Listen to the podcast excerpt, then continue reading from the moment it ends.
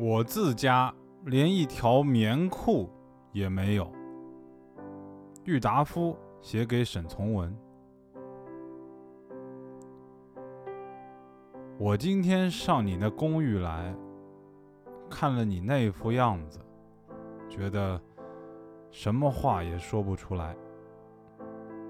现在，我把要说的话写一点在纸上。”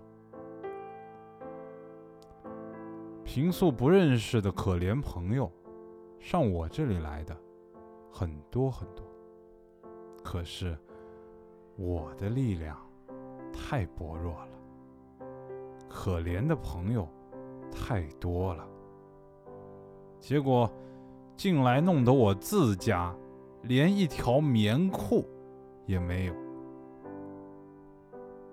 向你讲这一番苦话。并不是因为怕你要来问我借钱而事先预防，我不过欲以我的身体来做一个证据，证明目下的中国社会的不合理，证明你的那种想以大学毕业的资格来糊口的见解的错误罢了。引诱你到北京来的。是一个国立大学毕业的头衔。现在学校都已考完，你一个国立大学也进不去。接济你资金的人又无钱寄你，在这样一个状态下，你还要口口声声的说什么要念书？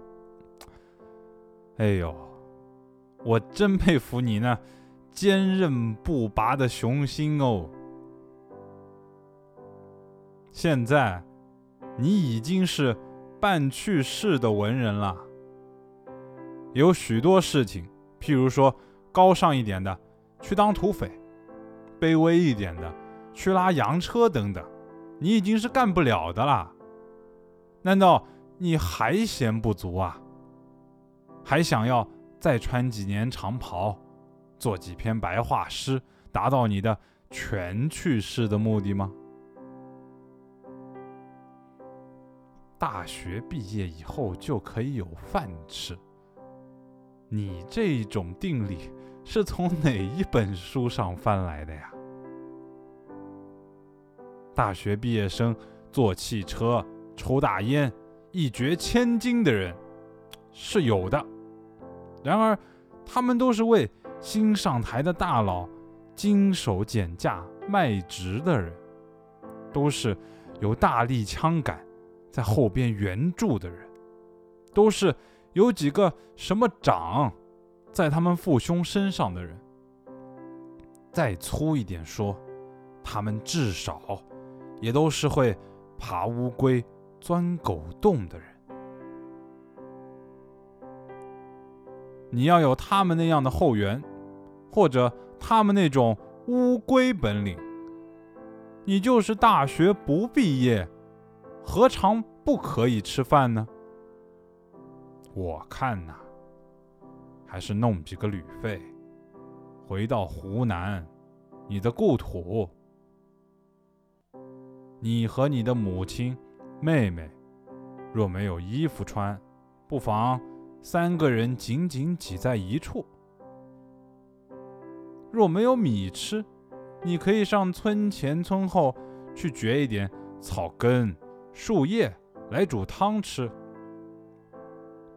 但是，我听说你的故乡连年冰灾，房屋田产都已毁尽，老母若妹也不知是生是死，五年来音信不通。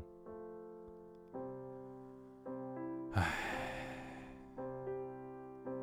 我为你实在没有什么法子好想了。不得已，我就把两个下策对你讲吧。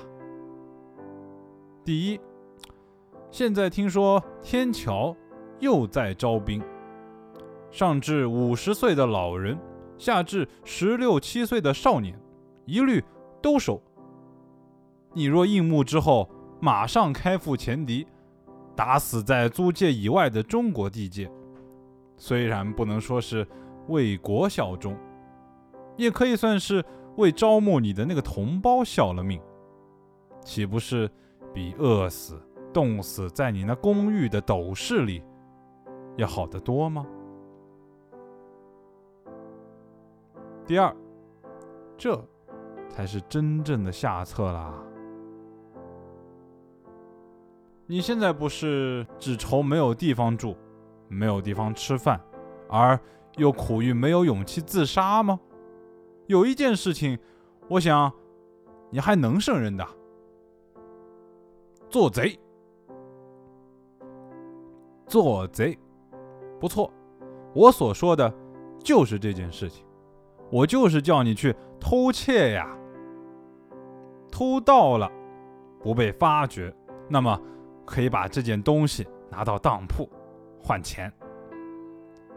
万一发觉了呢，也没有什么。你坐监牢，房钱总可以不付了，饭钱是可以不付的呀。或者什么司令把你枭首示众，那么你的吴永器自杀，总算是他。来替你执行了，这在你也是一件快心的事情，因为这样活着实在是没什么意思。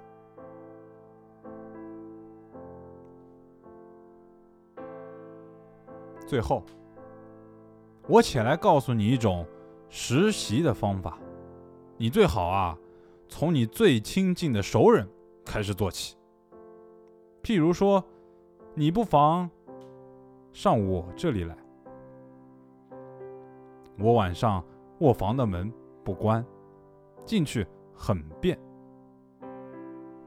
不过有一个缺点，就是我这里没有什么值钱的物事但我有几本旧书，很可以卖几个钱。你若来时呢？最好预先通知我一下，我好多服一剂催眠药，早些睡下。